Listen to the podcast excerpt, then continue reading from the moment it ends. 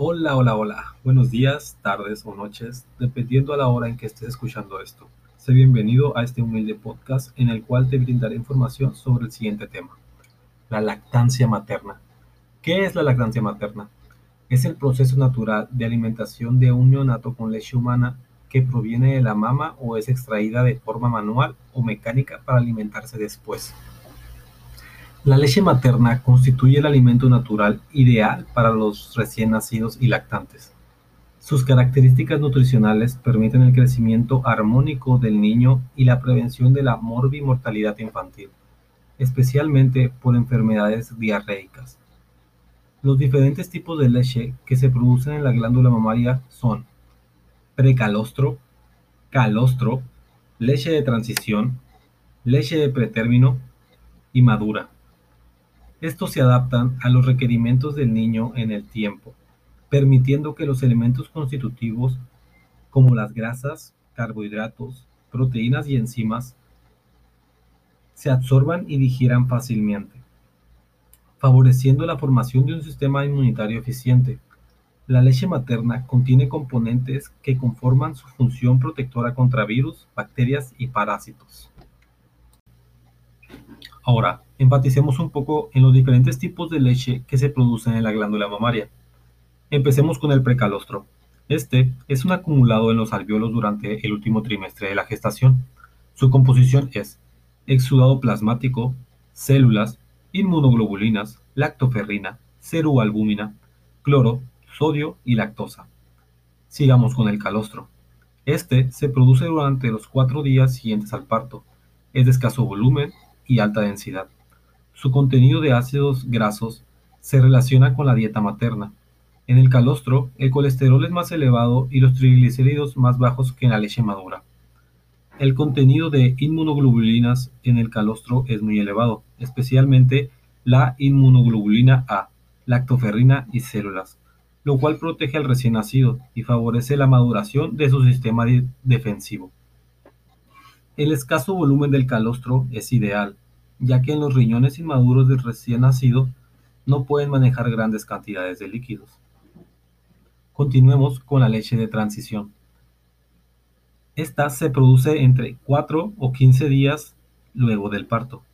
Hacia el quinto día hay que ver un aumento brusco de su producción y va incrementando su volumen hasta llegar a 700 mililitros al día aproximadamente, entre los 15 y 30 días de posparto. Su composición varía hasta llegar a la leche madura. Ahora sí, la leche madura. El volumen aproximado es de 700 a 900 mililitros al día durante los seis primeros meses posparto. Al involucrar la lactancia, antes de su desaparecer, la secreción láctea regresa a su fase calostral. Las grasas proteínas y carbohidratos unidos a las enzimas que contiene la leche humana son fácil digestión y absorción, lo cual hace seguro el aprovechamiento de todos los nutrientes y permite la formación de un sistema inmunitario efectivo y eficiente que garantiza la salud infantil. Las proteínas de la leche humana se sintetizan en la glándula mamaria, excepto la ceroalbúmina, que procede de la circulación materna y juegan un papel muy importante, puesto que sus aminoácidos ayudan al crecimiento acelerado de los recién nacidos, maduran su sistema inmunológico, los defienden contra patógenos y favorecen el desarrollo de su intestino. Y por último, tenemos la leche pretérmino. Está presente en las mujeres que han tenido parto prematuro. Es diferente. Durante un mes aproximadamente se adapta a las características del bebé pretérmino, con niveles superiores a la vitamina liposoluble, lactoferrina e inmunoglobulina A, y deficiente en lactosa, vitamina C también. Tiene más proteínas, grasas, calorías y cloruro sódico. Lactancia materna en la primera hora de vida. Los niños y las niñas deben ser amamantados en forma exclusiva y a libre demanda, desde el nacimiento y hasta los primeros seis meses de vida. Inmediatamente después del nacimiento y de haberse brindado los cuidados iniciales al recién nacido, este debe ser colocado junto a su madre, sobre su abdomen y pecho, piel con piel. Se ha observado que los bebés en estas circunstancias demuestran capacidades notables, están alertas, pueden reptar y alcanzar los pechos de sus madres. El contacto con las manos o bocas de sus hijos estimula la secreción de oxitocina, con lo cual se inicia el flujo de leche materna. El recién nacido huele y lame el pezón materno, inicia la succión y se alimenta. Estas son unas recomendaciones en diferentes etapas, empezando por el preparto. Si la madre va a trabajar, hay que enfatizar la posibilidad de la lactancia materna a tiempo parcial después de regresar al trabajo o dar lactancia materna hasta una semana antes de empezar a trabajar. La importancia de la lactancia materna durante las primeras tres semanas de vida es muy importante.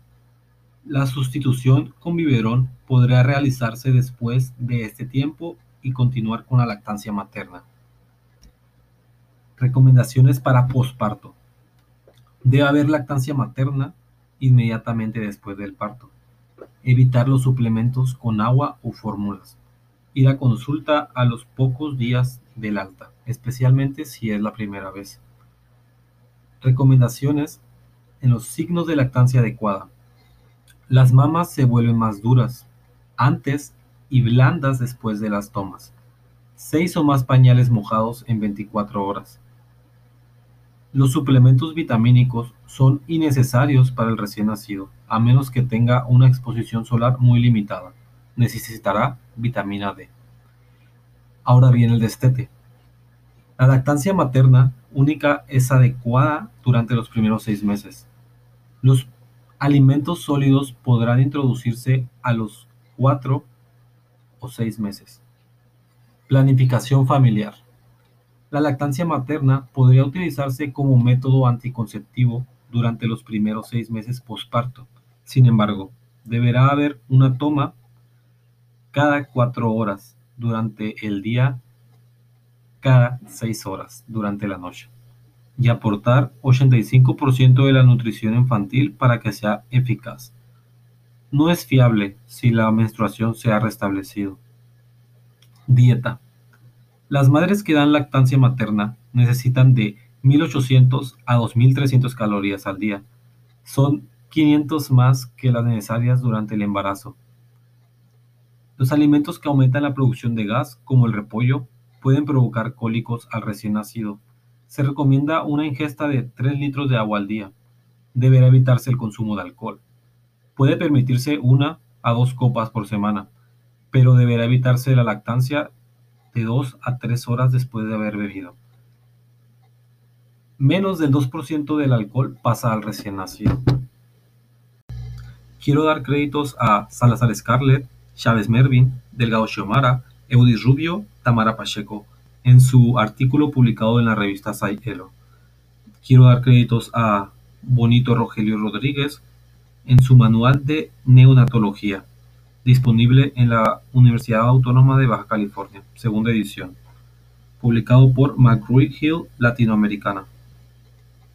Créditos a Dominó, Baldor, Elrich y Golding en su libro de lactancia materna, en su edición número 17, publicado por Lippincott, Williams y Wilkins en el 2009.